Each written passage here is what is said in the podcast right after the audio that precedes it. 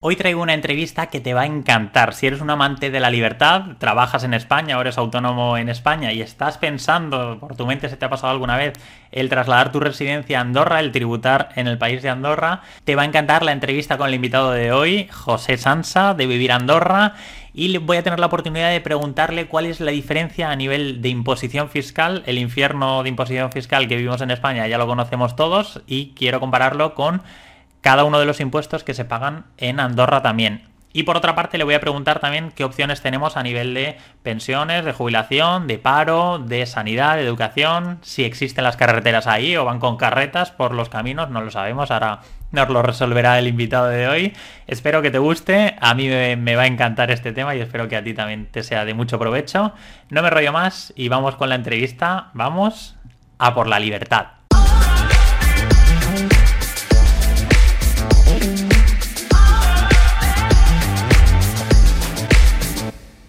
Bienvenido, José, a Libre a los 30.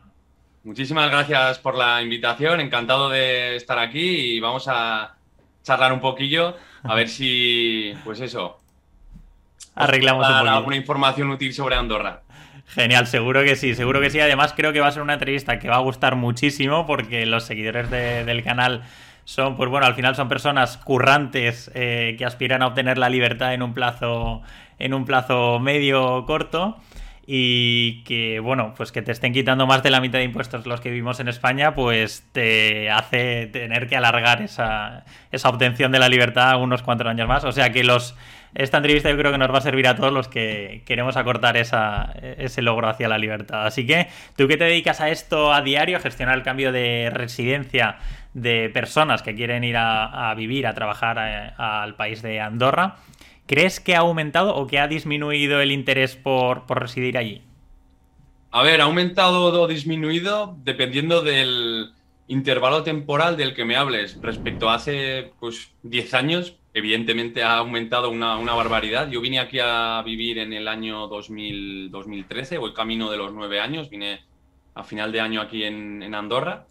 Eh, sí que es verdad que yo creo que en los últimos años, sobre todo, pues no, a raíz de toda esta polémica que se generó, pues con determinados creadores de contenido que vinieron aquí a, vivir, que ha habido un boom brutal de solicitudes de residencia en, Andorra. De hecho, esta semana salió publicado que para el año 2021 se habían tramitado 524 nuevas residencias en Andorra por esta vía para emprendedores, que mucha gente dirá, va, pero eso no es nada. Claro, estamos hablando de un país de 80.000 habitantes, o sea que porcentualmente es una barbaridad de un país que además pues pone sus filtros para que los emprendedores se establezcan aquí, como es este depósito de, de 15.000 euros. Por lo tanto, yo creo, indudablemente, se puede decir que Andorra está de moda, es un destino bollante para gente que genera ingresos online y esperemos que dure. Genial, sí, sí, yo creo que yo opino como tú. ¿Y cuál es ese motivo, eh, el principal cliente que te contacta, cuál es el, motivo por el que dice yo me quiero trasladar a Andorra? ¿Es solo por eh, la imposición fiscal o hay algo más detrás? A ver, eh, la imposición fiscal sí, es un motivo importante, es un motivo que, tiene peso, ¿no? Porque al final, como comentaremos más adelante, aunque mucha gente no sea consciente, pues el ciudadano medio español se pasa más de la mitad del año pues, trabajando para pagar impuestos.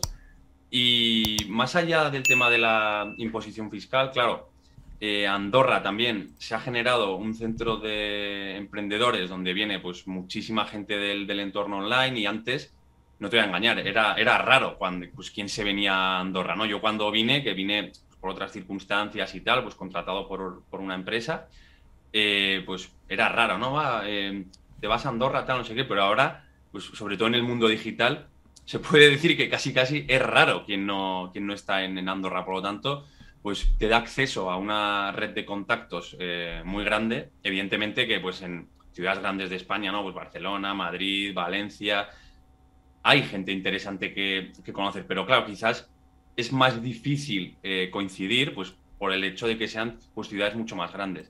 Entonces, este sería, yo creo, un segundo motivo de peso muy importante.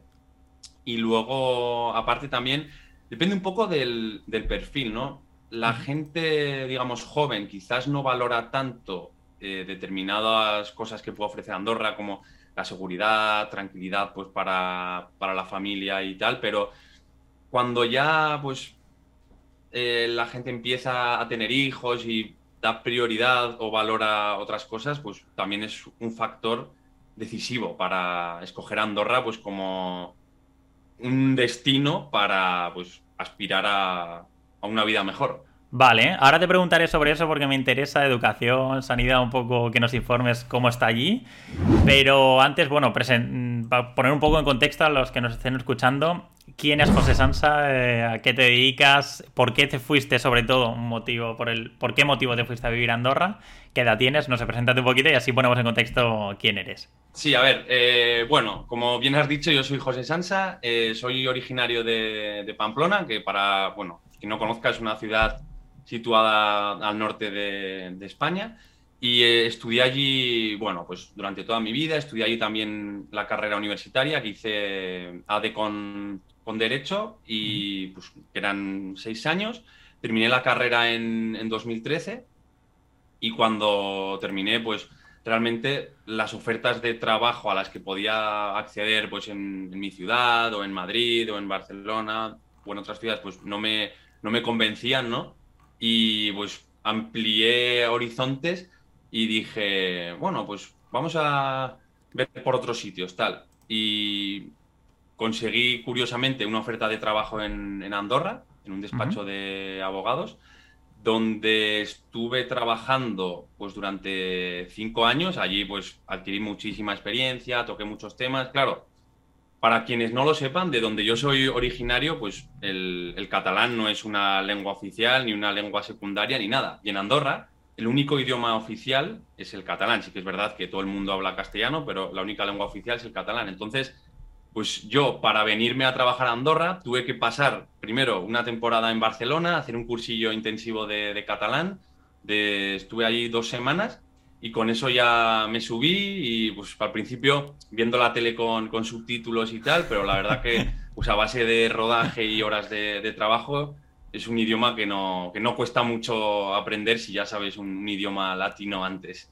Claro, sí, además los que estamos en Cataluña ya lo tienen fácil los que somos de la comunidad valenciana, pues eh, aunque, aunque siempre hay esa discusión, pues eh, se entiende fácilmente, el valenciano y el catalán se entienden entre uno y otro.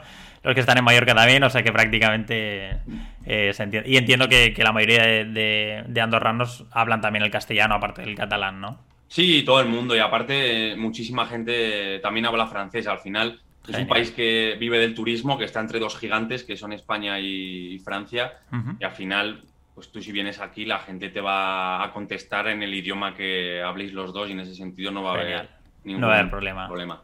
Genial. No sé si nos puedes compartir alguna cifra del número de personas que, hayas ayudado en los últimos años a, trasladarse a Andorra o el país en general o el número de clientes que te han contactado en el último año. ¿Alguna cifra que nos puedas compartir para, a ver, eh, la verdad es que no guardo unas, unas estadísticas con, esto y decirte, no, pues mira, fueron exactamente pues 37 eh, personas, ¿no? Digamos. Pero, a ver, eh, yo diría, no en el último año, pero sí en los, en los últimos 12 meses, pues podríamos hablar de alrededor de unas entre 40 y 50 personas. Vaya, enhorabuena, enhorabuena, qué bien, qué bien. Entiendo que el, eh, bueno, el jefe de gobierno de, ahí de Andorra una vez al año no te llamará y te invitará a una comida o algo, ¿no? No, no, de momento no, con el jefe de gobierno no, he hablado, pero curiosamente ahora que dices esto, en Andorra hay ahora mismo un, gobierno de, coalición y sí que tuve oportunidad de conocer al número uno del partido minoritario del, gobierno. Y fue curiosamente porque vio un vídeo en internet, pues mío, que le gustó, me escribió y quedamos, me enseñó el, Parlamento de Andorra y tal. La verdad fue una experiencia que a mí me, encantó. Y claro, es lo bueno de vivir en un país pequeño, que al final, pues el político no es un ser inalcanzable, sino que pues está más, más cerca de la, de la ciudadanía, ¿no? Qué guay, qué guay. Eso es principal también, el que la política no sea lo principal en el país, que sea algo secundario, que tú puedas eh, pues que no enciendas el telediario y la noticia número uno sea el político de turno ha hecho esto. entiendo que en, Andorra es diferente. Yo también soy de la, de la, teoría de que en un país, cuanto menos se hable del gobierno y, de los partidos políticos, mejor. Es decir, es un, es un país digno a, a considerar porque generalmente cuando se habla es, es, para mal, por lo que comentas, ¿no? Pues escándalos mm. de corrupción, etcétera, etcétera. Sí, sí, sí. Nada, pues genial, pues un punto más positivo. bueno, si te parece, nos metemos de lleno en lo interesante, en la diferencia entre los impuestos que hay en España y en Andorra. Pero antes quiero hacer una, aclaración, y es que los, bueno, los que siguen el canal son personas currantes, la verdad, que, aspiran a obtener la libertad mediante eh, su trabajo, sin que nadie les regale nada y no estamos ninguno en contra de, pagar impuestos. Obviamente, pues consideramos que hay que pagar. Lo que estamos en contra es de que nos roben más de la mitad de lo que ganamos. Es, que ni, las mafias eh, cuando, cuando ocurrían en, Italia, por ejemplo, eh, te robaban más de la mitad. Entendía que, bueno, 20% una comisión, ¿no? Pero más de la mitad es algo, es algo ilógico y que se ha normalizado. Entonces, hice el otro día una encuesta, voy a compartirla por aquí. Mm en la que preguntaba en, YouTube qué opinas sobre la imposición fiscal en España. Bueno, pues el 4% eh, votó que se pagan pocos impuestos, el 8% considera normal la cantidad de impuestos que pagamos y el 56%, más más de la mitad de los que votaron, considera que pagan demasiados impuestos y hay un 32% que directamente se quiere ir a otro país. O sea, que tienes ahí un nicho de mercado, José, de ese 32%. muy grande, ya veo, ya. Sí, sí.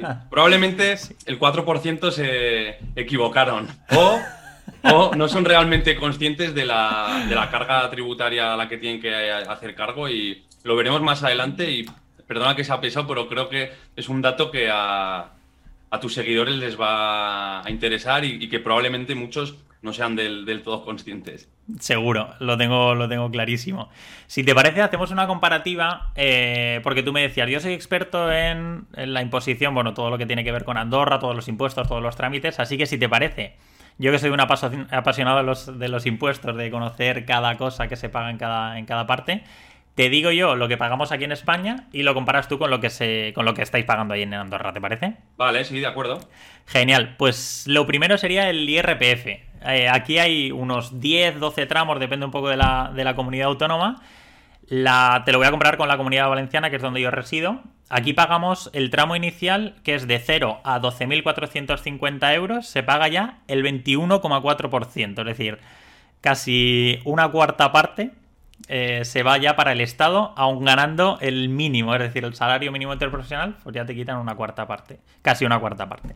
Y el tramo máximo está aquí en la Comunidad Valenciana en el 53%, es decir, gana más el Estado, que no trabaja por ti, que tú que te, levantas todos los días a madrugar. No sé en Andorra cómo están los tramos de IRPF, José. A ver, en, en Andorra es bastante más fácil, solo hay tres tramos los primeros 24.000 euros están exentos de, tributación.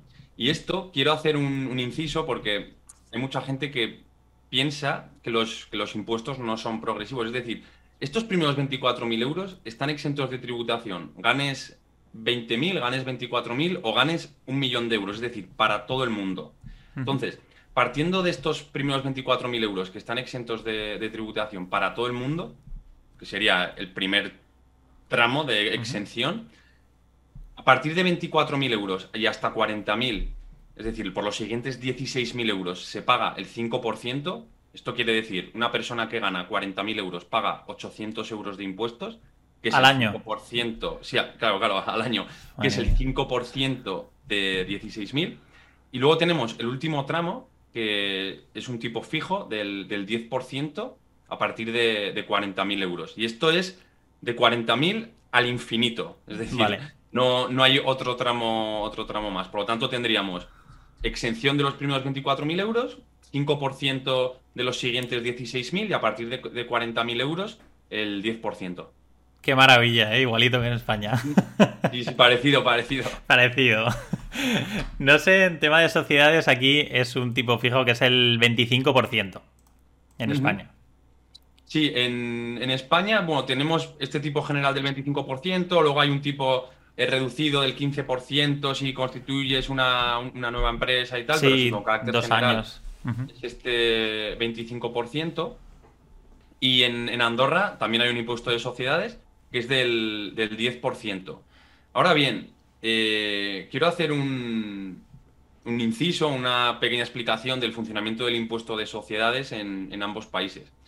Porque, claro, si tú constituyes una, una, sociedad, pongamos por ejemplo España, si no, pues se, parte del beneficio contable, es decir, pues ingresos menos gastos deducibles, y de ahí pagas el, el 25%. Pero ojo, una sociedad tiene personalidad jurídica. Esto quiere decir que es como si fuese un ente separado de tu propio patrimonio, que es la sociedad quien tiene su propio patrimonio.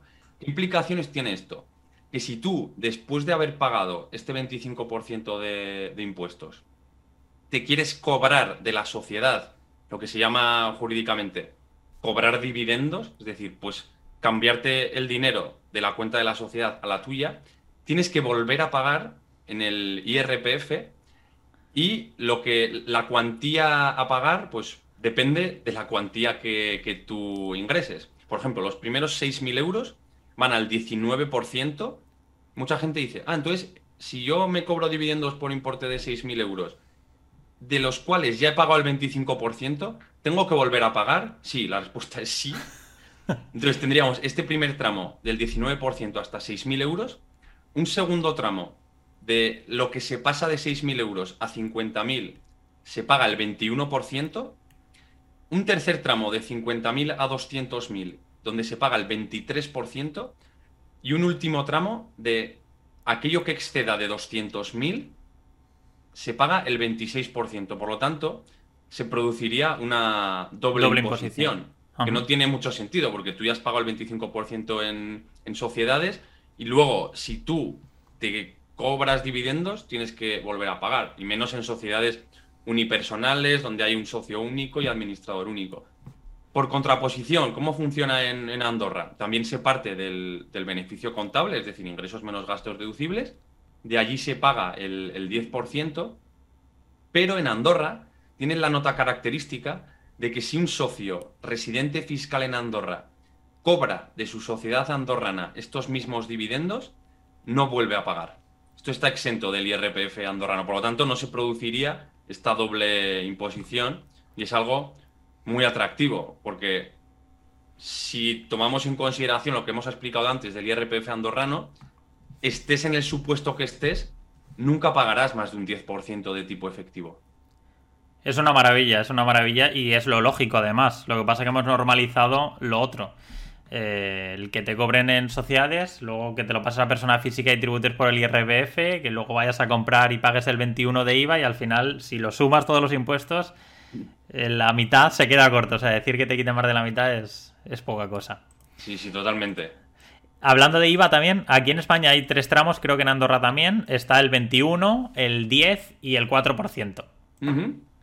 En Andorra, ¿cómo está? En Andorra, a ver, eh, tenemos un, tipo general que es el, 4,5%, que es lo que en contraposición a España sería el 21%.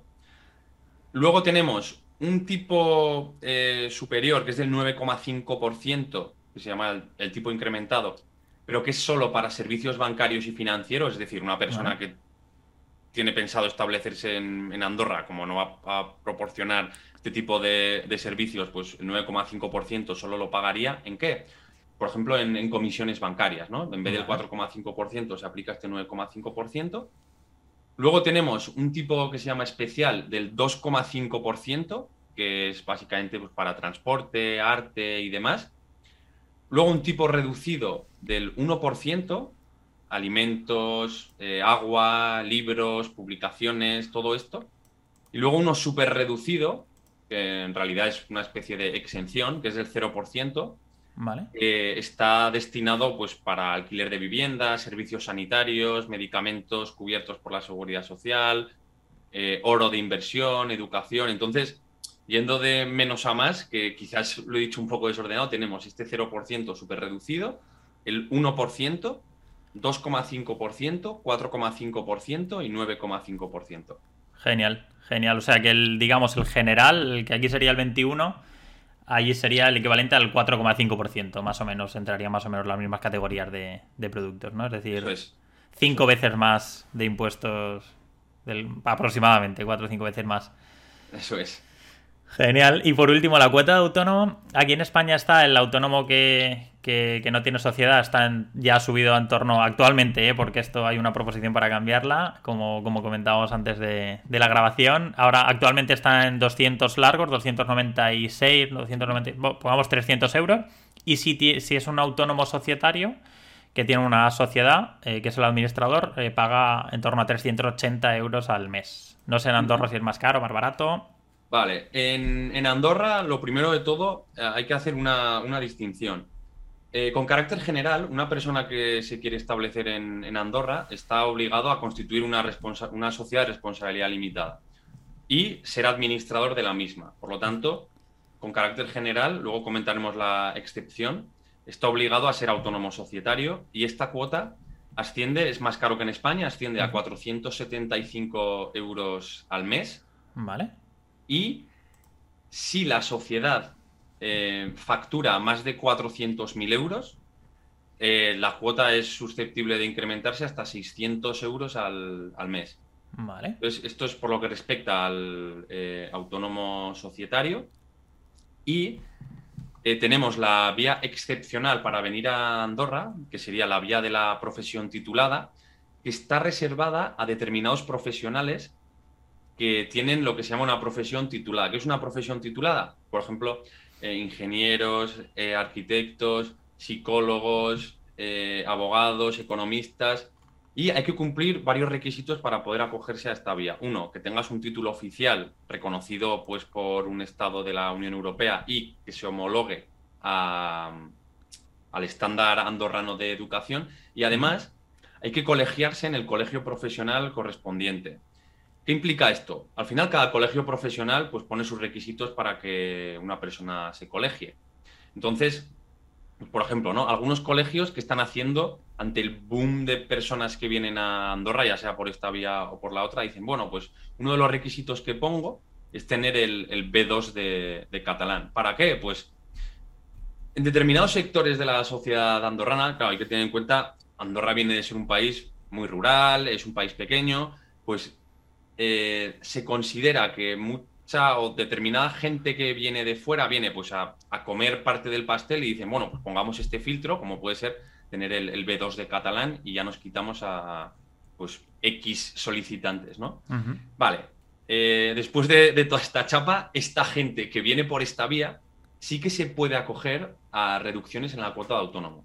Vale. Tienes menos de 35 años, el primer año solo pagarías 65 euros al mes y el segundo año 140 euros al mes. Luego ya se pagaría lo que es la, cuota normal, esta que hablábamos antes de los 475 euros al mes. Si vienes por esta vía y eres mayor de 35 años, el primer año te puedes beneficiar de una reducción de la cuota y acabas pagando más o menos unos 270 euros al mes el, primer año y luego ya eh, la cuota normal. Por lo tanto, eh, quien venga por, por, esta vía, pues también se puede ahorrar bastante dinero eh, vía pues, cuota de, autónomos. Eso sí, se tiene que respetar que por la vía de residencia que se accede es luego el trabajo que uno va a desempeñar. Me explico. Yo tengo un canal de YouTube y soy economista, no me puedo acoger a la vía de profesión titulada, venir como economista y luego pues dedicarme al, marketing online o a la creación de, de contenido, ¿no? Vale, vale, sí, sí, sí, claro. Vale, o sea que la diferencia principal, si no nos cogemos a ninguna reducción ni nada, sería que como administrador de una sociedad en España pagaríamos en torno a 380 actualmente y en Andorra estaría en torno a los 480, 475, unos 100 euros más. Vale, genial. Genial, José. Eh, vamos, ¿qué tipo de perfil eh, podría irse a Andorra? ¿Un asalariado, un funcionario, un autónomo? ¿Cuál es, cuál es el principal perfil que recibes tú?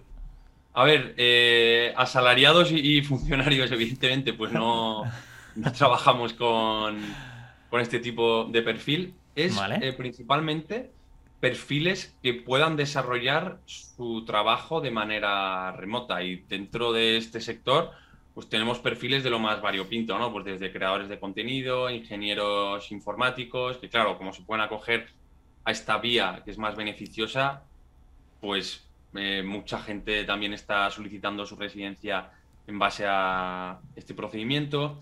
Eh, gente que, por ejemplo, se dedica al negocio del, comisionismo, es decir, eh, gente que por el hecho de intermediar en una determinada operación y poner en contacto pues, a proveedor y a, un cliente, comisionan su, parte que les corresponde. Vale. Y ya está. Eh, yo creo que estos son principalmente los, perfiles con los que trabajamos. Luego también, pues, gente del mundo de los, de los infoproductos, que venden cursos online, gente del, marketing digital, que esto es quizás lo más sonado. Jugadores de póker también. Eh, vale. un perfil bastante interesante.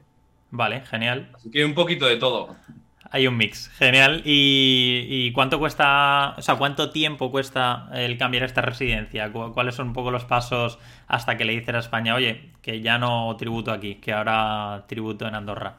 Vale, a ver, esto es una muy buena pregunta porque la respuesta, como en muchas cosas de la vida, es depende, ¿no? ¿De qué depende? A ver, eh, es muy importante cuando una persona se va a trasladar a Andorra poder aportar una prueba del origen de los fondos. Me explico.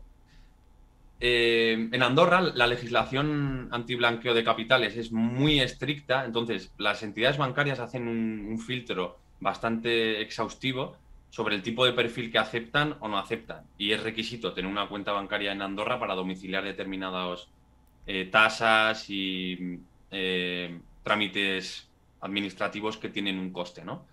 Entonces, eh, es necesario disponer de la prueba de origen de los fondos, como puede ser declaraciones de IRPF, facturas, vida laboral, recibos de autónomos, ejemplos de contratos con los, con los clientes. Entonces, si el cliente nos puede aportar esta información, que es uno de los escalones donde el tema se suele atascar, más o menos últimamente se está tardando entre unos tres meses y medio y, cuatro meses. A ver, esto tampoco se puede decir que es un, que es un intervalo de tiempo cerrado, porque pues, muchas veces por causas imputables a la administración se pueden producir eh, retrasos. A ver, nosotros intentamos hacerlo todo lo más rápido posible, pero una vez ya pues, determinados trámites salen de nuestro rango de actuación, lo único que podemos hacer pues, es eh, llamar, insistir, oye, ¿cómo está esto? Tal. Y, poco más, pero más o menos lo, que lo, que estamos tardando de medias es unos tres meses y medio, cuatro meses, una cosa así. Muy bien, José. ¿Y cuánto cuesta aproximadamente eh, vivir en Andorra? Es decir, el alquiler es más caro comparativamente, la comida, los servicios, el nivel de vida es más caro, más económico que en España o depende de la zona. A ver, yo lo que sí que noto que en los últimos años ha habido un incremento bastante importante del precio de la vivienda Creo que es algo generalizado en todas las capitales de provincia de, España, por lo menos. Y lo más caro, el, es decir, el principal coste al que una persona va a tener que hacer frente es el, es el alquiler. Todo depende también de la zona donde uno quiera vivir. Digamos que Andorra es un país eh, pequeño, es un país montañoso y lo que sería el, el, centro son los municipios de Andorra la Bella y Escaldes en Gordain, que eso pues es lo que es el centro neurálgico de, Andorra, donde están todas las tiendas y demás. Ahora, también es lo más caro y por menos de mil euros al mes es complicado encontrar pues, una vivienda aquí. Si uno se quiere ir eh, un poquito más eh, arriba, digamos que eh, Andorra tenemos aquí Andorra la Bella, pegando, pero literal, Escaldes en Gordain, que están separados por un paso de, de peatones, o sea, esto es tal cual. Luego, el país se ensancha así, hay como dos, valles. Tenemos por un lado eh, en Camp, sería el primer municipio de uno de los valles, y por otro eh, La Masana. También son municipios que están muy bien, tienen supermercados, tienen de, todo, y el coste es eh, algo más barato. Además, tiene la ventaja que a quien le guste esquiar, pues tienen el, funicular que suben pues tanto a unas pistas como a, como a otras, ¿no? Eh, más allá de esto, lo que es el coste de alimentación se podría decir que es similar al de, al de España.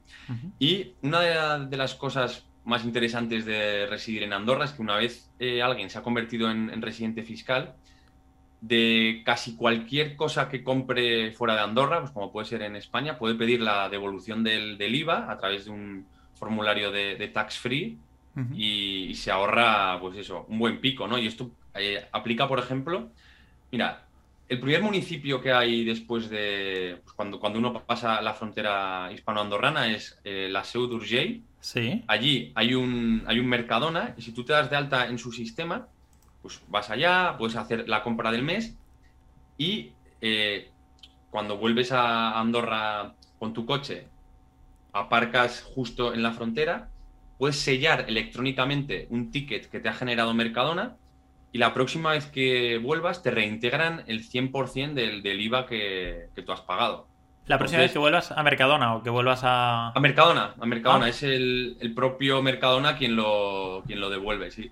Ostras, qué bien, qué bien, mira, no, no lo sabía, qué bien. Y la, bueno, la comida entiendo que más o menos era como en España, el coste de, comer allí, un poco los servicios. Es más o menos lo mismo. Quizás la, la fruta sí que es un poquito más cara, pero la comida, tanto en los supermercados como comer por ahí, a ver, eh, Andorra no, tiene los precios que puede tener Mónaco o Suiza, ni mucho menos. Es decir, hay sitios de menú del día por 13, 15, 20 euros. O sea, no es un nivel de vida muy, muy, muy, muy, muy, muy alto. Sí que, como digo, los alquileres han subido muchísimo para que os hagáis una idea, por poner un, un ejemplo personal. Yo cuando vine aquí a Andorra a vivir, año 2013, yo vivía en un piso en el centro de 60 metros cuadrados, en pleno, pleno, pleno centro, y pagaba 605 eh, euros al mes de, alquiler. Y a día de hoy eh, están pidiendo cerca de 1.000 euros al mes por el mismo piso. Ostras, casi un 50%. Para que os una idea del, incremento brutal que ha, habido en el, tema inmobiliario. Quien haya visitado Andorra recientemente verá que hay sí. por todos los lados y yo no sé si, hay, si es una burbuja que acabará petando, si en realidad la demanda seguirá aumentando exponencialmente, pero la verdad es que eh, motivos para pues, valorar un traslado de residencia a Andorra, yo creo que eh, los hay, no solo como hemos comentado antes por el, por el tema fiscal, sino pues por otro tipo de, de factores, ¿no? Genial. Genial. Respecto a los días que hay que residir en el país para poder tributar ahí, ¿cómo funciona? Es decir, ¿es los días que pasas en Andorra o los días que no pasas en España? ¿O los que pasas fuera de España? ¿Cómo, es? Explícanoslo. Vale, a ver, eh, las reglas de IRPF, que es el. Es decir, es el impuesto de la renta sobre las personas físicas. Esta ley, tanto la andorrana como la española, contiene una serie de, criterios que determinan dónde una persona tiene que pagar sus impuestos. Es decir, yo a, qué hacienda le pago, ¿no? Los dos criterios más importantes son el de lo que sea el criterio de permanencia, que es, oye, ¿dónde paso 183 días? ¿Dónde paso la mayor parte del año? ¿no? Dentro de los 365 días que tiene el año, es decir, el año de calendario hablo, de 1 de enero a 31 de diciembre. Eh, si paso 183 días en un país, a priori y esto es muy importante, soy residente fiscal de este país. Existe otro criterio, que es el Centro de Intereses Económicos, que es un concepto jurídico que no está bien, bien definido, que viene a decir que una persona es residente fiscal eh, allá de donde vengan, de manera, allá donde tenga, de manera directa o indirecta, su centro de, de intereses económicos. Entonces, claro, nos podemos encontrar ante una situación de que una persona pasa 183 días o más en Andorra y que Hacienda Española diga, no, no, yo te considero residente fiscal en, España, porque pasas, no, perdón, porque tienes tu centro de intereses económicos en España.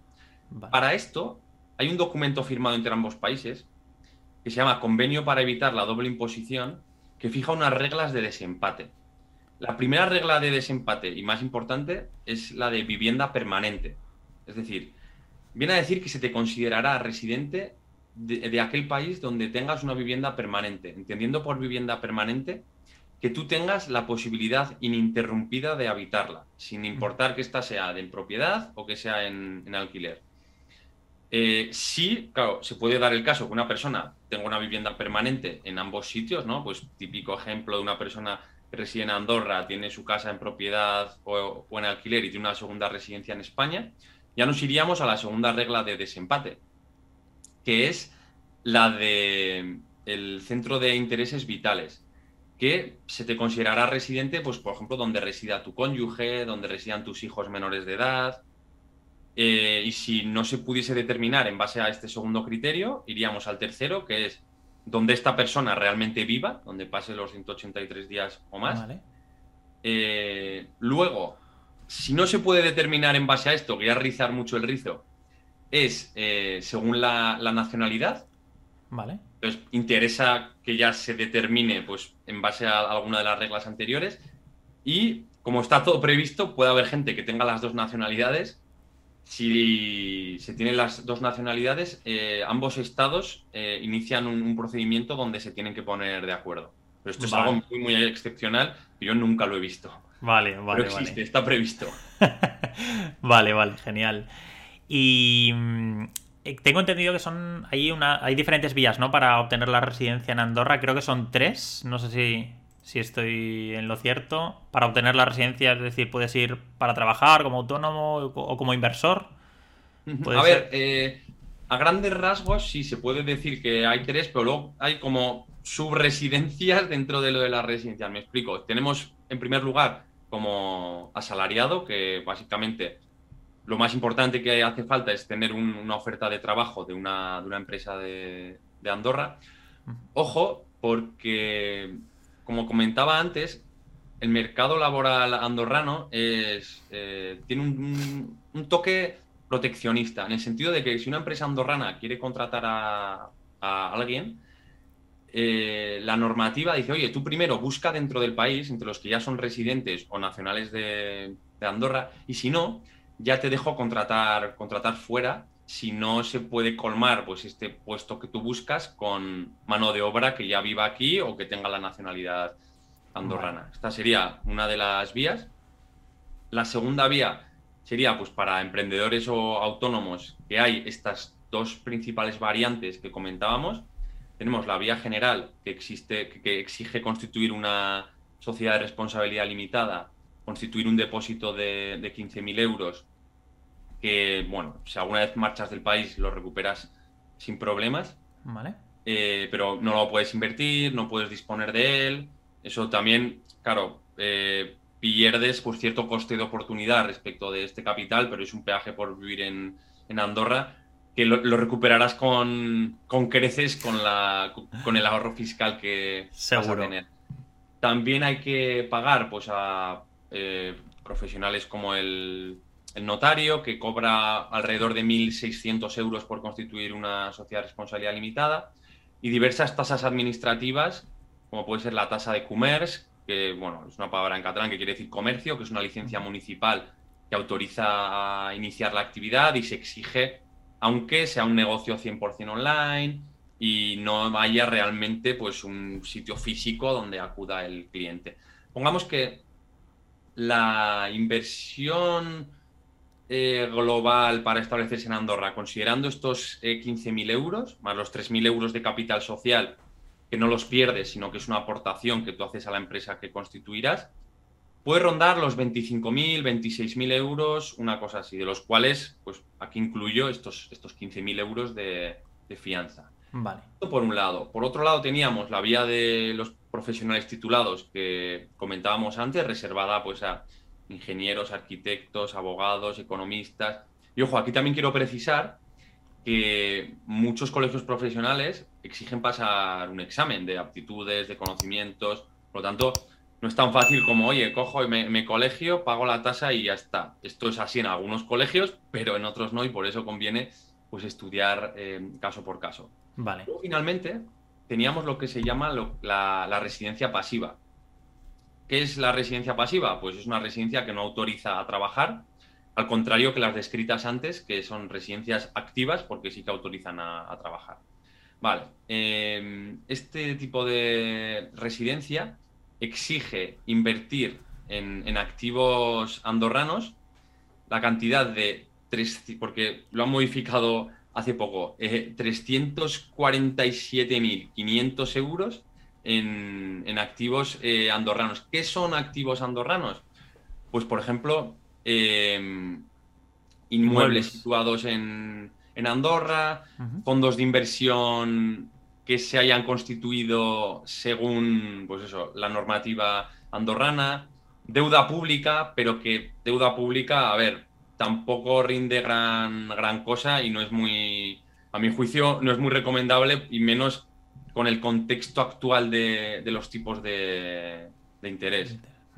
Entonces, eh, recapitulemos qué es lo que hace falta, porque esto, o sea, esto que os cuento ahora es una ley que se publicó el en abril de, este año, no recuerdo qué año. Entonces, los requisitos cambiaron y son los siguientes.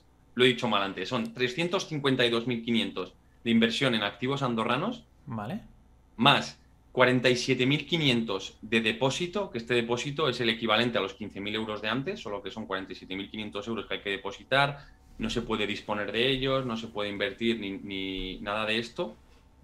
Luego, 2.500 euros por la expedición de la tarjeta de residencia pasiva que hay que abonar. Eh, y luego, si hubiera personas a cargo, esto estoy hablando para un único solicitante, pero pongamos, por ejemplo, un, matrimonio, ¿no? Unos, pues, unos cónyuges. Si hubiera personas a cargo, la cantidad del depósito se incrementa en 9.500 euros por persona, es decir, 47.500 más 9.500 de depósito, y la tarjeta de residencia tiene un coste adicional de 500 euros por, persona a cargo. Vale. Pongamos un, ejemplo práctico que quizás se entenderá mejor porque he dicho varias cifras, ¿no? Pongamos, vale, un matrimonio con un hijo que quiere establecerse en Andorra eh, por la vía de residencia pasiva, ¿no? Vale, habría que depositar un total de 66.500 euros en el, AFA, que es, bueno, es, un organismo público de Andorra, que resulta de 47.500 más 9.500 del cónyuge, más 9.500 del, del hijo, esto hace 66.500. Y además hay que abonar 3.500 euros por las tarjetas de residencia de los tres nuevos residentes. ¿Por qué 3.500? 2.500 más 500 más 500. Vale. Y luego, este importe de los, de los depósitos, es decir, eh, que hemos dicho que había que abonar 9.500 por el cónyuge y 9.500 por el hijo, esto suma 19.000 euros, se deduce del principal de los 352.500 que hay que invertir en activos andorranos. Por lo tanto, en este caso específico, eh, hay que invertir pues, con carácter general estos 352.500, pero como hay dos personas a cargo, 352.500 menos 19.000 tendríamos los 333.500, que es la cuantía que habría que invertir en, activos eh, andorranos, como inmuebles, fondos de inversión, eh, deuda pública, SICAPs andorranas. Vale. Eh, existe un, producto financiero que lo está empezando a, comercializar diversas entidades bancarias a la vista de la demanda que hay. Es un Unit Link que tiene como nota característica que permite la gestión discrecional de los activos. Es decir, mucha gente que es inversora dice, oye, sí, sí, muy bien, pero yo no quiero delegar la gestión de mi patrimonio en, una gestora de un fondo de inversión porque yo lo hago mucho mejor y puedo obtener una rentabilidad mucho mejor. Pues en este sentido existe un producto financiero que se llama Unit Link, que es un híbrido entre un seguro de vida y un fondo de inversión más o menos, y permite la gestión discrecional, es decir, eh, comprar y vender los los activos, acciones o participaciones vale. uno estime pertinente. Vale, vale. Oye, muy buen resumen, José, la verdad, de, todas las opciones que tenemos. Eh, me comentabas antes que tenías una tabla comparativa eh, sobre, bueno, un poco las diferencias entre, entre España y, Andorra a la hora de recibir una nómina de una empresa. Te quería preguntar antes de mostrarla, ¿cuánto puede cobrar así rápidamente eh, una persona que vaya desde España a Andorra a trabajar de lo que sea, de camarero, por ejemplo, que seguro que hay demanda, ¿cuánto puede cobrar en neto más o menos al mes? A ver, eh, a día de hoy el sueldo mínimo de Andorra es de 1.200 euros. Entonces, desde 1.200 euros, pues eh, para arriba, claro, también dependerá de, ¿no? Pues de si hace eh, horas extra, nocturnidad y, y demás. Pero los, a ver, digamos, los salarios para este tipo de, perfiles no es que sean altos en, Andorra, son de hecho equivalentes a, lo que podría ser en, España. Entonces, eh, pues antes de valorar un cambio de residencia, pues si alguien está en esta situación, le recomendaría que también informara pues eso, del, coste de vida de, Andorra, sobre todo por lo que respecta al, alquiler, pues para valorar si le compensa o no. Pero pues pongamos eh, 1.300, pues 1.400, una cosa así. Vale, genial, genial. Pues si quieres compartir la tabla que tenías y así lo, vemos un poco entre todos, antes de pasar a preguntarte. Sí, sí, eh, sí, pues le doy a... A compartir, genial. A compartir y así... Genial, así lo vemos. Le echamos un vistazo. Exacto. Luego te preguntaré también por sanidad, educación, si hay pensiones, si hay paro. Pero antes vamos a ver un poco esto, ¿qué te parece? Vale, eh, bueno, pues eh, aquí os presento una, tabla comparativa de lo que vendría a ser el, coste de la, contratación, tanto en España como en, Andorra, para un salario medio. Y déjame aquí que introduzca lo que es el coste salarial medio, porque eh, el coste salarial medio en, España a día de hoy asciende a unos 3.000 euros. Mucha gente dirá, hostia, 3.000 euros, ¿quién los cobrara como, como asalariado, no? Pero es que, a mi juicio, el concepto legal de sueldo bruto en, en España está mal definido, porque una persona lo que ve en su nómina son 2.273 euros. ¿Por qué? Porque lo que no se ve es la seguridad social a cargo de la empresa, es decir, que la empresa ya ha pagado por el hecho de, contratarte a la, seguridad social, ¿no? Entonces, pongamos, un, para un coste salarial medio de 3.000 euros aproximadamente, la seguridad social a cargo de la empresa, que esto no aparece reflejado en la nómina y bajo mi punto de vista es un error. Es un error, sí. Eh, son 727 euros, esto hablamos, al mes. El sueldo bruto legal Ah, por cierto, estamos hablando en 12 pagas, no en, no en 14 pagas. Eh, medio de, España es de 2.273 euros. Si sumamos la retención de IRPF y la seguridad social a cargo del empleado, bueno, es que es verdad que el IRPF dependerá un poco en la, de la comunidad autónoma en la que uno viva, pero se lleva en el canto de un duro. Nos queda un sueldo neto medio en 12 pagas de 1.856 euros, que resulta pues de restar estas dos Em, estos dos conceptos, ¿no? Sí. Esto, ¿sabes, José, cómo, como, porque los autónomos nos, solemos quejar mucho porque somos conscientes de cada uno de los impuestos que vamos pagando porque nos lo carga nuestra cuenta, pero sin embargo el, trabajador recibe ya el importe descontado de todos los cargos que estás, que estás eh, mostrando aquí, el cargo de la seguridad social, la retención de IRPF, todo eso, y se le ingresa únicamente el, el el precio neto, es decir, ya descontado todos los impuestos. Esto yo creo que cambiaría completamente si el, trabajador asalariado cobrase esos 3.000 y a continuación de cobrar esos 3.000, Hacienda le cargara cada uno de todos estos impuestos. Ahí cada uno de los asalariados sería consciente de, la cantidad y la barbaridad de impuestos que estaba pagando aquí en España.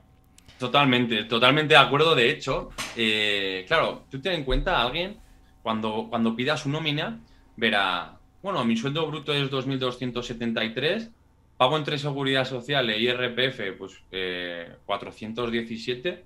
Joder, pues no pago muchos impuestos, ¿no? Pago un, 18%, ¿no? Respecto, pues, de sueldo bruto, pues, eh, pues eso, sueldo bruto menos eh, lo, que pago queda el, el, sueldo neto, joder, pues pago un Tampoco es tanto. Por ciento. No me parece tanto, pues es que, claro, nos hemos perdido gran parte de la película que son estos 727 euros eh, de aquí.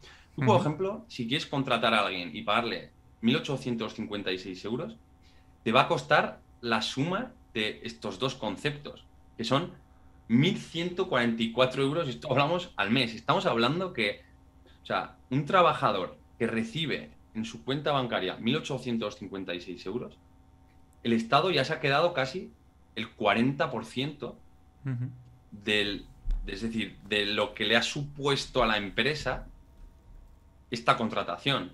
Y claro, y no es que los impuestos acaben aquí, sino que de estos 1.856 euros, esta persona tiene que vivir, tiene que comprar cosas, IVA con carácter general al 21%, eh, tiene que echar combustible, hidrocarburos, eh, si tiene un piso en, propiedad, pues tiene que pagar eh, IBI, si no, eh, en, cualquiera de los casos tiene que pagar al censo municipal, etcétera, etcétera. Es decir, no acaba eh, aquí los impuestos que una persona paga. Por lo tanto, en relación con lo que comentaba antes, yo creo que el ciudadano medio de España paga más del 50% de su, de su coste salarial, es decir, de lo que le cuesta a la, empresa en, impuestos. En este sentido, a mí me gusta mucho un, un, estudio que habla del concepto del Día de la Liberación Fiscal, que es el día a partir del cual se considera que una persona deja de trabajar para, para el Estado y empieza pues, a trabajar para sí mismo. Es un informe, bueno, que lo podéis encontrar en, en Internet y dependiendo de la comunidad autónoma, creo que llega hasta el día 14 de julio con L. Madre mía. Más de medio año, ¿no? Y en Andorra igual en febrero ya, ya sois libres, ¿no? Sí, con, suerte sí. Eh, entonces, claro, estamos hablando, yo soy partidario de que pues eh, tiene que haber, ¿no? Pues eh, una determinada pues, asistencia sanitaria y educación, sobre todo pues para la gente que, tiene menos recursos. Pero claro, bajo mi punto de vista, lo que no se puede hacer es escudarse en la sanidad y en la educación para pues, quitarle a la gente el 50% de, Lo que, de lo que gana. Y, en las carreteras, que, te olvidas, José. Sí, sí, sí. y el, es decir, para mí, la sanidad y la educación no, justifican que a una persona le quiten el, el, 50% de lo que gana y más cuando si uno ve el, gasto público por partidas, no supone el 50% el, pues este, este gasto del gasto público total. Me refiero. Correcto. Si tú sumas educación y sanidad, no es el, no, no, está en torno al 30, 35, pongamos 40 como mucho. La principal partida es las, la de pensiones. que bueno, es un sistema que para bajo mi punto de vista es, es caduco y que no, está garantizada su, sostenibilidad. Por seguir comentando un poco estos datos. Sí, luego te preguntaré por lo otro. Vamos a, a comparar la, la nómina, ya lo hemos visto, el coste de una nómina de 3.000 euros en España ¿Y en Andorra? En contraposición con eh, Andorra, eh, para un coste salarial medio español que es de 3.000 euros, en este caso, en Andorra, la, seguridad social a cargo de la empresa es del 15,5%, por lo tanto, supondría unos 465 euros, por lo que el sueldo bruto legal del empleado sería de 2.535. Y luego tenemos también el concepto de seguridad social a cargo del, empleado, que es del 6,5%, ¿no? Entonces, eh, si hacemos la cuenta, pues eso, tenemos 2.535 eh, menos 165, tendría un sueldo neto de 2.370 euros, que eh, multiplicado por, por, 12, porque en Andorra hay 12 pagas, no existen las 14 pagas, tendríamos estos 28.000 440 euros anuales, respecto de los cuales se pagarían 222 de IRPF. ¿Por qué? Pues porque, como comentábamos antes, tenemos los 24.000 euros primeros que están exentos, que haría 4.440, y de, de estos 4.440 se paga el 5%, que son 222. Por lo tanto, lo que quedaría en el bolsillo de una y otra persona, es decir, de alguien que resida en Andorra o de alguien que resida en España para un coste salarial de, de 3.000 euros, sería pues esto de aquí, ¿no? Unos 300 euros de más por el mismo trabajo. Más o menos. Sí, pero claro, esto estamos hablando para un asalariado. Si es un autónomo que tiene la capacidad de, generar ingresos eh, pues por sí mismo y tal, como hemos dicho antes, la cuota de autónomo general es de 475 euros más o menos al mes. Y, el ahorro fiscal sería, sería mucho mayor, porque si veis aquí, lo de sumar estos dos conceptos, ya nos da pues 630 30 euros para un coste salarial de, de 3.000, ¿no? Qué locura, qué locura. Pues eh, sí, en, España con ese salario de, de 28.000, casi 30.000 euros ya estaríamos rozando el tramo del 30% y en mm. Andorra, sin embargo, estaríamos entrando eh, simplemente con unos 4.000 euros de más en el primer tramo, en el primer tramo del 5%, o sea que para que veamos la diferencia. Eso es. Muy bien, muy bien, José. No sé si tenías algo más que compartir o te, de la pantalla. Eh, bueno, eh, básicamente también he elaborado aquí un, un, cuadro explicativo, en este caso es con los, con los tipos de IRPF de, Cataluña, porque tal y como está configurado en España, tenemos lo que es el, tipo estatal, que es común para todas las comunidades, y luego las comunidades tienen un, cierto margen, ¿no? Pues para ir jugando con, este tipo de, aquí.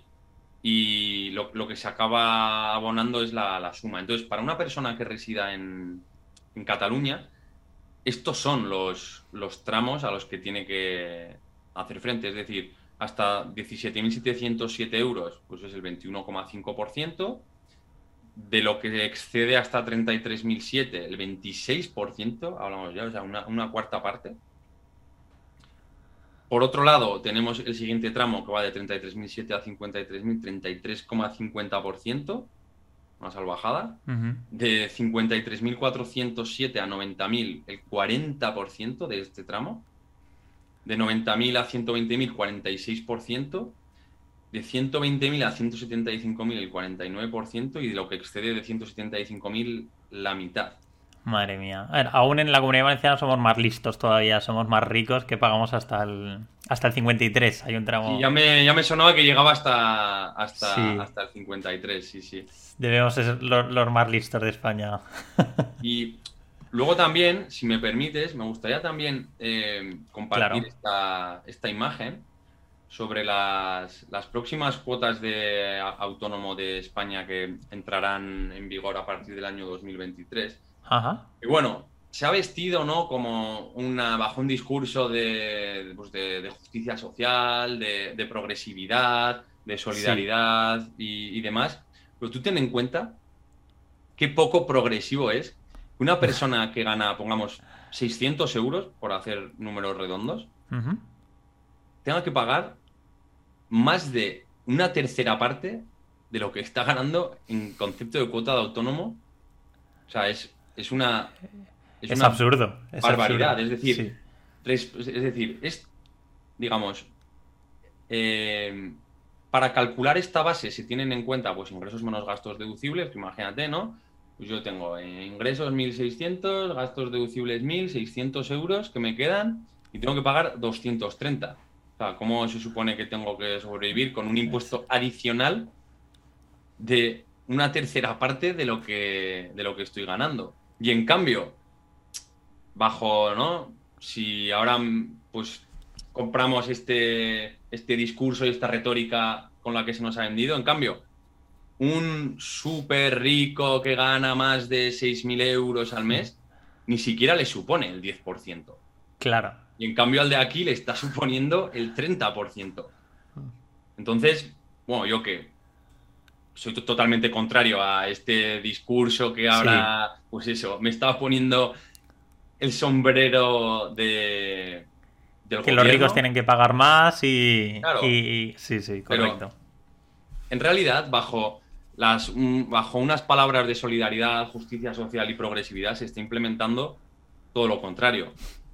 Y Correcto. para que nos hagamos una idea, a partir de pues, 2025, si, claro, si esto se, se mantiene, que al final el mundo es cambiante, ¿no? Y lo que hoy es una ley aprobada, mañana puede no serlo. Correcto, y creo que tenemos elecciones el año que viene, o sea que... Eso es, entonces, claro, no sé, ¿no? nadie tiene una bola de cristal para para saber qué va a pasar. Claro. Andorra se pagaría unos 475 euros al mes, es decir, el equivalente a 2025 en España para alguien que pues pase los, los 3.190 euros al, mes. Entonces, claro, a ver, yo aconsejo a la gente que empiece a valorar un cambio de, residencia, depende un poco también de tus circunstancias particulares, ¿no? Pues a partir de los eh, 50.000 euros al año, 60.000 euros al año, nos encontraríamos ya en este, en este tramo de aquí y ya sería menos lo que se tendría que pagar en, Andorra a partir de 2025. Si en Andorra lo mantienen, que, a ver, no hay intención de, cambiarlo, pero, pero todo puede pasar, todo es posible en este mundo. Completamente. Oye, pues datos muy, muy interesantes, José. Pues si te parece, voy a... Estamos llegando ya al final de, de la entrevista, José. Me parece súper interesante para mí el primero y seguro que hay todos los que nos están pues escuchando. muchas gracias, Nada, te lo agradezco todo lo que estás compartiendo. Quería preguntarte también, eh, para ir terminando, un poco la comparativa. Es decir, en España hay dos años de, paro que vas acumulando según los años que vayas trabajando. No sé si es igual en Andorra o hay menos, hay más. No hay paro. A ver, en Andorra hay la, falsa creencia, básicamente por este bombardeo de los medios de comunicación, de que, de que no existe el paro, de que de que no hay sanidad, de que no hay educación, de que, vaya, los niños mueren en la puerta de los hospitales, casi, casi, ¿no? Entonces... que no hay carreteras, ¿no? Que... tampoco, que no hay nada, vaya. Entonces, vayamos por partes, ¿no? En, primer lugar, por lo que respecta al, paro. Eh, en Andorra sí que hay paro, pero no está configurado de la misma manera que en España.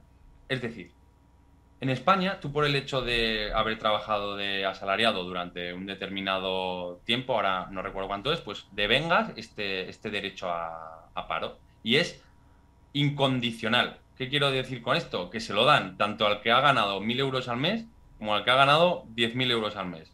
También cambiará la cuantía de lo que te dan en función de lo que has cotizado, pero es incondicional. ¿Qué es lo que pasa en Andorra? En Andorra el, paro está, está configurado más bien como una especie de eh, prestación social. ¿En qué sentido?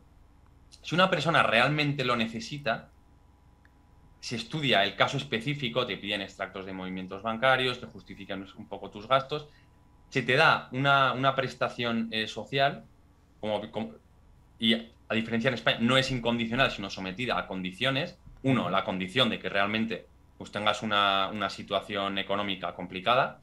Y dos, si tú rechazas eh, dos ofertas de trabajo, se te corta la, prestación por, desempleo.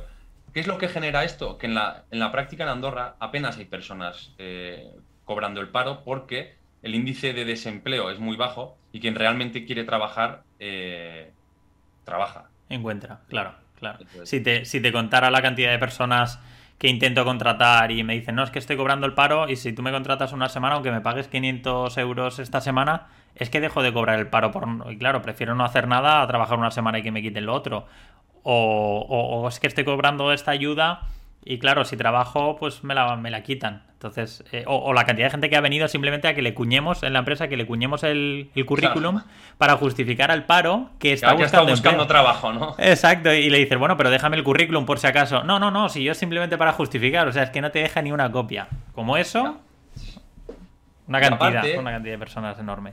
También, eh, o sea, yo creo que hay que apartarse mucho de este, de este discurso, ¿no? De que supongo que tú te habrás encontrado con este tipo de, de personas que van a que les el currículum. No, no, hombre, es que eh, es un derecho y yo tengo que ejercitarlo porque, claro, es algo que yo he generado. A ver, eh, por partes, el sistema no está configurado así. Es decir, tú mientras has estado trabajando pues parte de tu cotización social ha ido pues para pagar eh, las pensiones y parte para aquellos que ahora están en el paro y ahora que tú estás cobrando el paro, es decir, se produce una ficción en la, en la mente de muchas personas en virtud de la cual parece que hay una cuenta a tu nombre en virtud de la cual tú has estado aportando, entonces que la rescatas, pero no más lejos de la realidad. Es decir, tú lo que estás haciendo es eh, vivir a costa de aquel que, se está levantando a las 7 de la mañana para trabajar.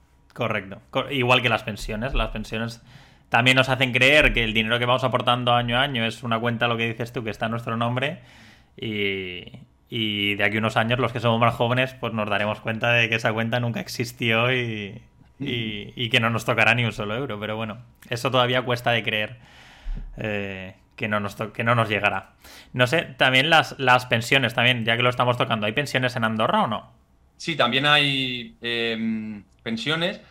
Es un sistema un tanto complejo de entender en el sentido de que yo ahora, por ejemplo, yo estoy cotizando, ¿no? Entonces, estoy lo que se llama comprando puntos para mi jubilación y luego, una vez llega la jubilación, estos puntos se venden.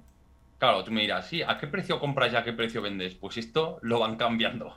Vale. Entonces, claro, yo cuando vine aquí como asalariado, el precio del punto era eh, más bajo, entonces eh, comparaba más puntos y ahora el precio del punto de compra lo han subido, entonces compro menos y eh, cuando uno se jubila, eh, pues se vende al, precio que se vende. Eh, también relacionado con esto, mucha gente dice, si me voy a trabajar a Andorra, pierdo la, pues eso, ¿no? la jubilación. en España para la jubilación. A ver, yo como consejo creo que es una irresponsabilidad dejar en manos del Estado tu jubilación porque te puede cambiar unilateralmente las condiciones y, ya está, y, te verás desamparado y con un estado fallido al que no le podrás reclamar. Pero, dicho esto, eh, existe un convenio entre ambas seguridades sociales en virtud de lo, del cual lo cotizado en un país te sirve para, para el otro, por lo tanto, la respuesta corta es no, no lo perderías. Qué maravilla, oye, genial. ¿Y la sanidad y la educación también son, son todo privadas? ¿Hay parte pública o a ver, eh, respecto a la, a la, sanidad, por el hecho de estar cotizando en la seguridad social andorrana, eh, tú tienes derecho al reembolso del 75% de los gastos médicos en condiciones normales.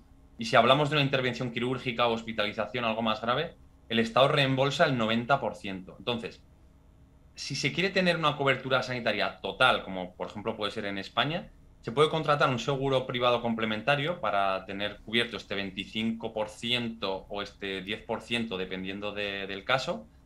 Y este seguro privado complementario, a ver, dependiendo de la compañía, coberturas y tal, puede salir por unos 60 euros al mes, una cosa así, e incluye incluso centros privados de, de Cataluña o del sur de Francia, como puede ser clínicas como Tecnon, Quirón, eh, todos estos centros estarían incluidos y si hay alguna especialidad que no se trate en, Andorra, pues te podrían eh, tratar allá. Y respecto a la educación, en Andorra se produce una cosa muy curiosa que tenemos desde el sistema español, es decir, tú en Andorra puedes estudiar en un centro educativo que depende orgánicamente del Ministerio de Educación español, por lo tanto, eh, gratuito, es un centro público. Eh, también puedes estudiar en un centro público francés, que es Andorra es el único país que tiene en su territorio un centro público dependiente del Ministerio de Educación francés. Y claro, la educación francesa evidentemente es en francés. Los profesores son funcionarios del, Estado francés y es una educación eh, gratuita Luego tenemos el, sistema andorrano, que es una educación eh, concertada.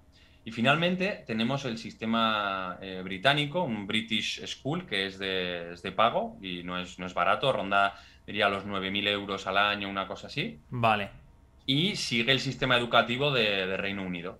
Vale. claro, los profesores son todos nativos y sales con un nivel de inglés pues muy, muy alto. Entonces, dentro de este abanico, pues uno pues, puede elegir, ¿no? Evidentemente, la educación que considere mejor para, sus hijos. Genial, qué, maravilla.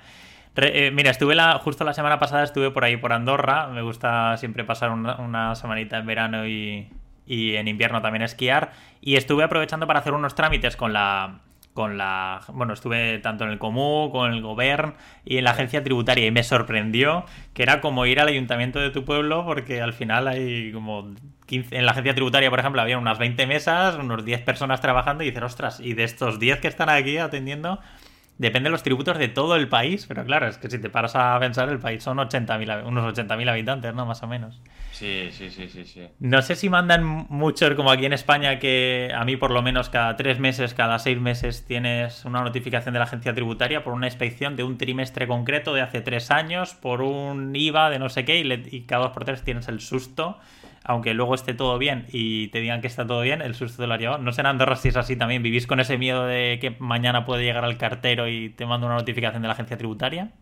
Eh, a ver, no, la verdad es que, es que no, o sea sí que hay una, sección de, de, inspección en, pues en, tributs de Andorra y, tal, pero no son muy de mandar cartas y, tal, no, no, no. Vale, vale, bueno, me alegra también el poder vivir tranquilo, oye. bueno, si te parece, muchos de los, bueno, la mayoría de seguidores de este canal son inversores inmobiliarios también o, o bueno, que están informándose para, para realizar su primera inversión. Y quería hacerte algunas preguntas rápidas antes de terminar. Es si podemos invertir en Andorra eh, desde España o es necesario ser residente de allí.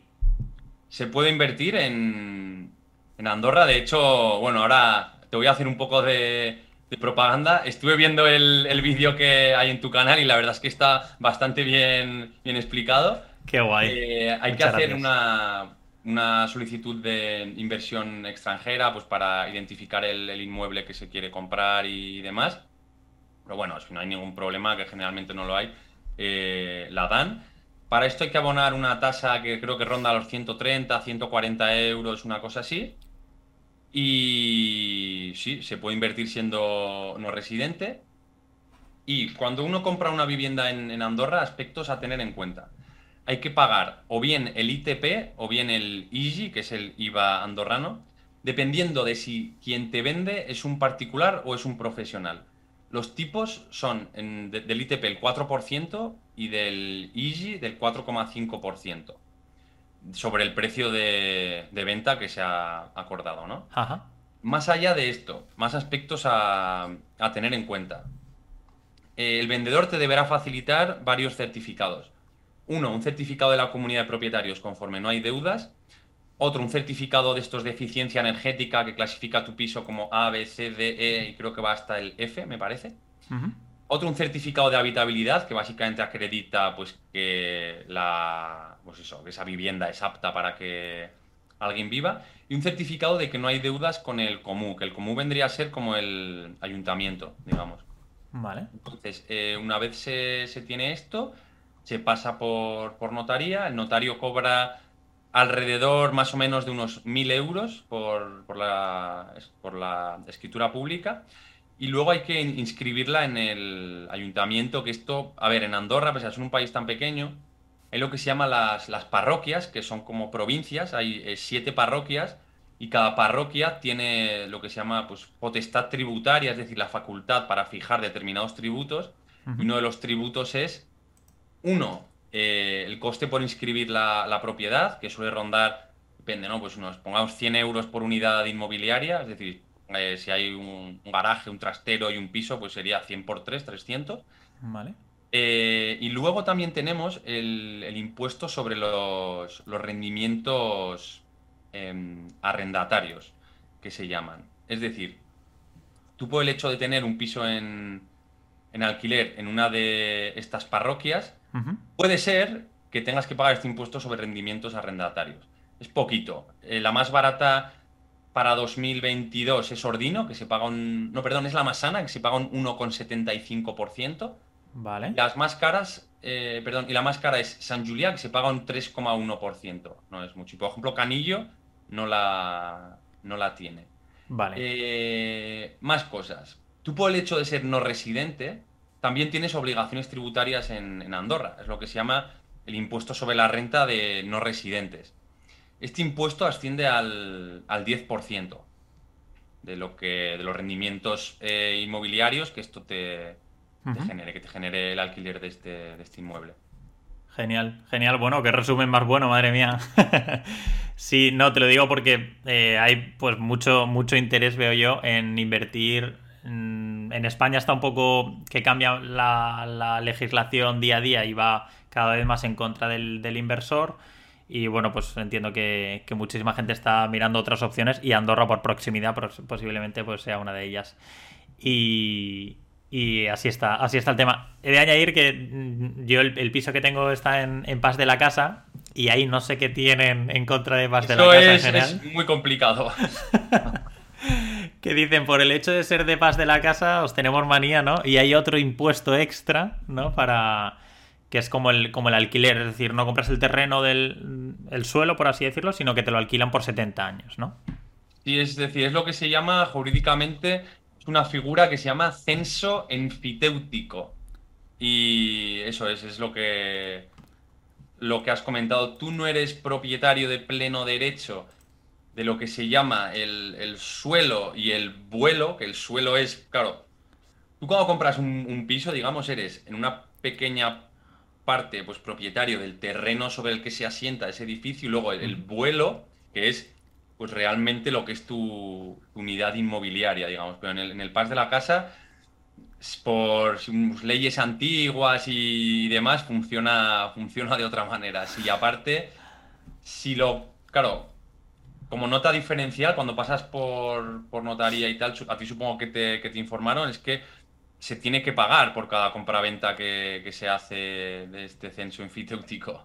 Exacto, era, había tres opciones, creo, si no recuerdo mal. Cuando cumples los 70 años, si lo vendes a otro o si lo hereda alguien. Creo que en esas tres opciones tenías que volver. el cambio de titularidad, digamos. Sí, sí, sí, sí, esa era el, impuesto extra que tenemos ahí. Pero bueno, si nos quitamos par de la casa, aquí el ITP, por ejemplo, en la Comunidad Valenciana sería el 10% y ahí sería únicamente el, el 4%, o sea, más de la mitad. Luego también hay que el, impuesto sobre las, las, plusvalías inmobiliarias, es decir, yo quiero comprar un piso en Andorra, reformar y, vender.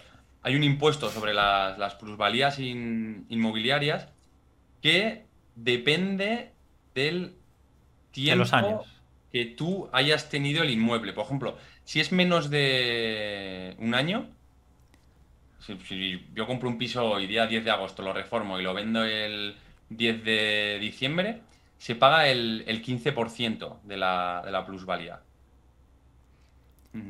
Y conforme va pasando los años se va reduciendo, ¿no? Hasta los 10 años creo que son, ¿no? Luego, luego baja al 13, si es entre un año y dos, luego es un 10 y demás. Y si hay una tabla escalonada que va, que va bajando, sí. Muy bien, muy bien, no, eso no lo, no lo veo nada mal. Genial. Y por último, ya la pregunta de sacamos la bola de cristal. Eh, ¿Cómo ves el mercado inmobiliario, aparte de ver grúas que comentábamos antes y demás? Ha crecido muchísimo, ¿no? En Andorra se ha incrementado mucho más que en otras zonas de, España. ¿Crees que hay una burbuja o es la realidad? Porque si nos estabas diciendo que hay unas 500 personas al año nuevas que entran al país, pues como mínimo tiene que haber otros 500 inmuebles nuevos al año en construcción para que se mantenga el precio y no creo que se estén construyendo 500 al año, no, no lo sé.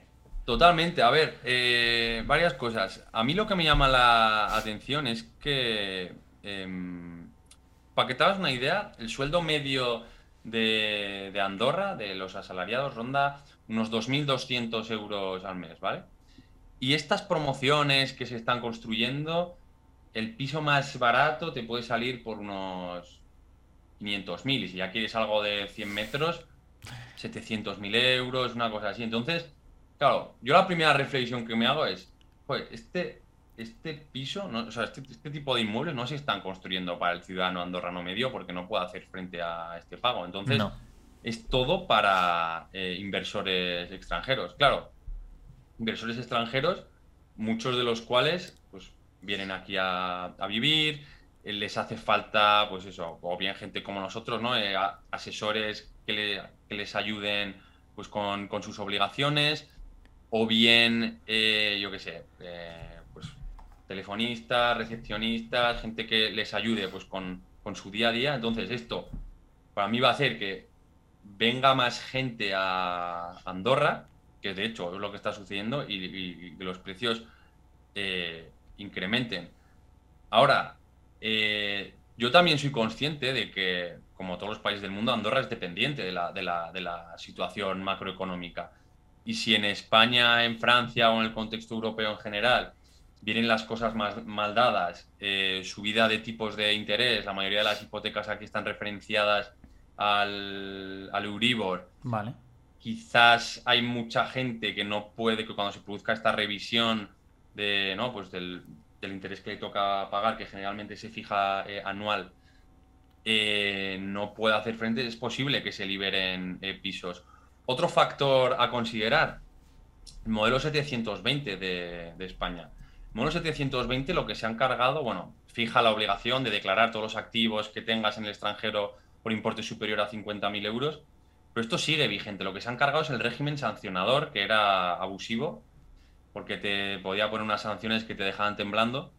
Entonces, eh, por partes, yo creo que si el modelo 720 se aligera o si la gente pierde este miedo a realmente aflorar estos pisos al, mercado, yo creo que eso hará que bajen un poco un poco los precios, porque ¿qué es lo que pasa? Claro, aquí hay gente que en su día o heredó o compró un piso hace, hace mil años, no sabe, pues porque tampoco sigue, ¿no? La, normativa tributaria no es un aspecto que interese a mucha gente eh, y, tampoco conoce sus obligaciones, entonces dice, hostia, yo, tengo un piso aquí que está vacío, no lo voy a alquilar para no tener rentas, para no declararlas en el IRPF y, lo tengo aquí eh, vacío, pues a la espera de que cambie la, situación.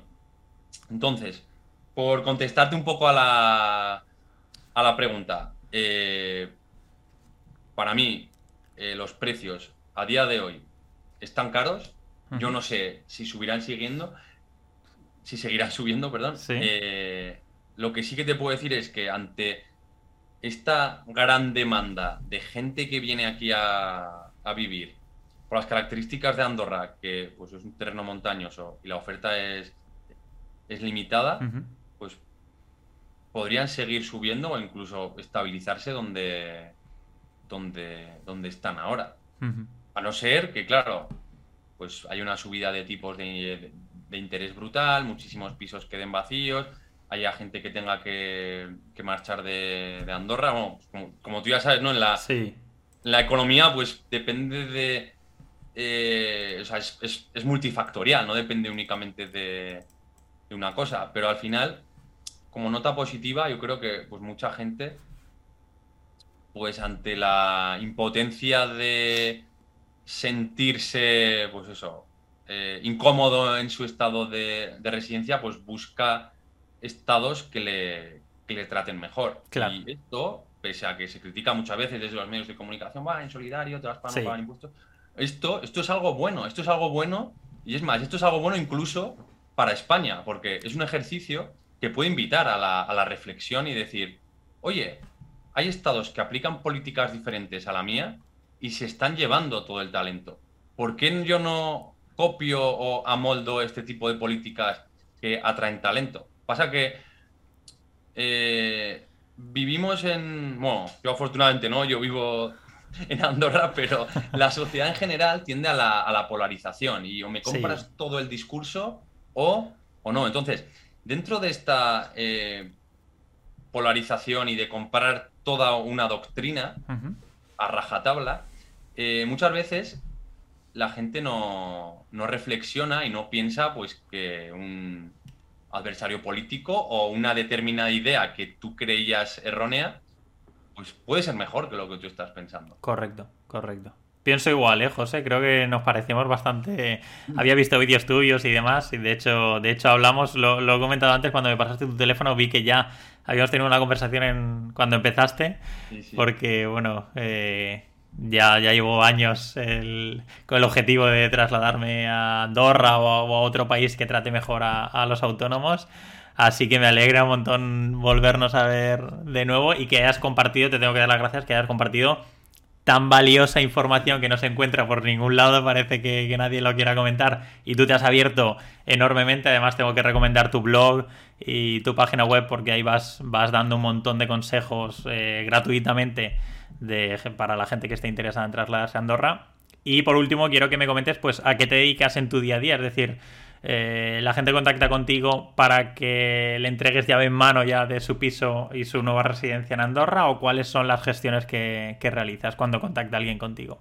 Sí, a ver, nosotros eh, efectivamente lo que prestamos es un servicio llave en mano que incluye pues el asesoramiento de absolutamente todos los trámites que hacen falta para establecerse en Andorra lo que sí, pese a que es un servicio llave en mano, nosotros no nos gusta ocuparnos de la gestión del alquiler del piso, porque al final quien va a vivir es el cliente y a, quien le tiene que gustar es a, él, ¿no? Y a mí un piso me puede encantar, a ti horrorizarte y a ver esta, esta discusión, ¿no? Entonces sí que recomendamos que, uno, que la persona pase por aquí unos días para ver si se ve viviendo aquí, porque el tema del dinero sí está muy bien, es algo importante, pero Claro, no lo es todo en la vida, evidentemente, y uno tiene que gustarle y tiene que, pues eso, realmente verse viviendo aquí, ¿no?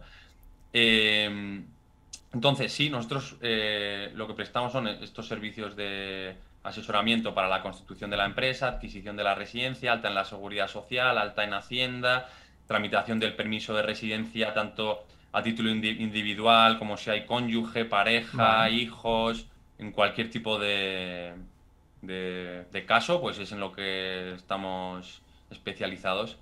A mí me gusta decir en, tono jocoso que lo que hacemos es, pues eso, el, tráfico de, de seres humanos.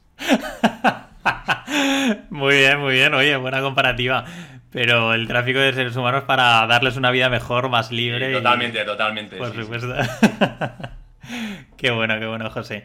Oye, pues eh, recomiendo completamente la web vivirandorra.com, ¿es? Eso es, correcto. Y en Instagram también, eh, Vivir Andorra. Y bueno, quien entre verá que tenemos el, feed como eh, dividido en diversas fotos que hacen un todo. Si pinchas en la foto, pues tienes como un mini post respondiendo a algo a lo que hace mención la foto principal.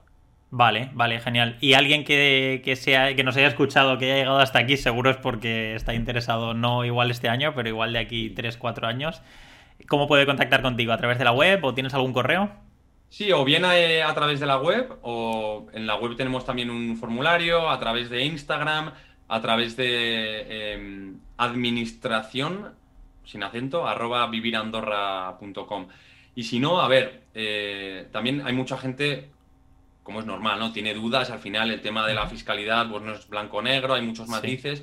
También ofrecemos, eh, con carácter eh, previo a la contratación de nuestros servicios, sesiones de consultoría para analizar el, caso individual de cada persona y ver si en su situación particular le interesaría pues un traslado de residencia o no. Y si después decide contratar nuestros servicios, pues el precio de la consultoría se lo deducimos íntegramente, así que no supondría un coste extra. Es también una manera que, claro, nosotros pues eh, recibimos bastantes consultas a diario y es una manera también de, filtrar un poco el, interés, ¿no? Claro, claro, sí, porque entiendo que es o sea, a todo el mundo queremos que nos quede más dinero en el bolsillo, pero dependerá un poco del perfil, pues te compensará o no y, y tú eres el que tienes que, que, marcarlo un poquillo. Genial, José. Pues te lo agradezco enormemente todo este tiempo que he dedicado eh, al canal y compartir toda esta información tan valiosa. Y espero que pronto podamos ser vecinos eh, de país. Una buena noticia. sin duda, sin duda, ya, te avisaré. Genial, José. Pues muchísimas gracias. Dejo todos los enlaces en la descripción para aquel que, que esté interesado en contactar con, con José, con su empresa vivirandorra.com. Y nos vemos por aquí. Dejad en los comentarios por lo que os haya parecido. José, muchísimas gracias nuevamente y que te vaya genial. Nos veremos pronto. Muchas gracias a ti, Javi. Encantado de pasarme por aquí para hablar un poco del tema. Y espero que os guste el vídeo y que no os haya aburrido mucho. Seguro, seguro que sí, lo tengo clarísimo. Un abrazo, José. Gracias. Otro para ti, cuídate. Igualmente. Chao.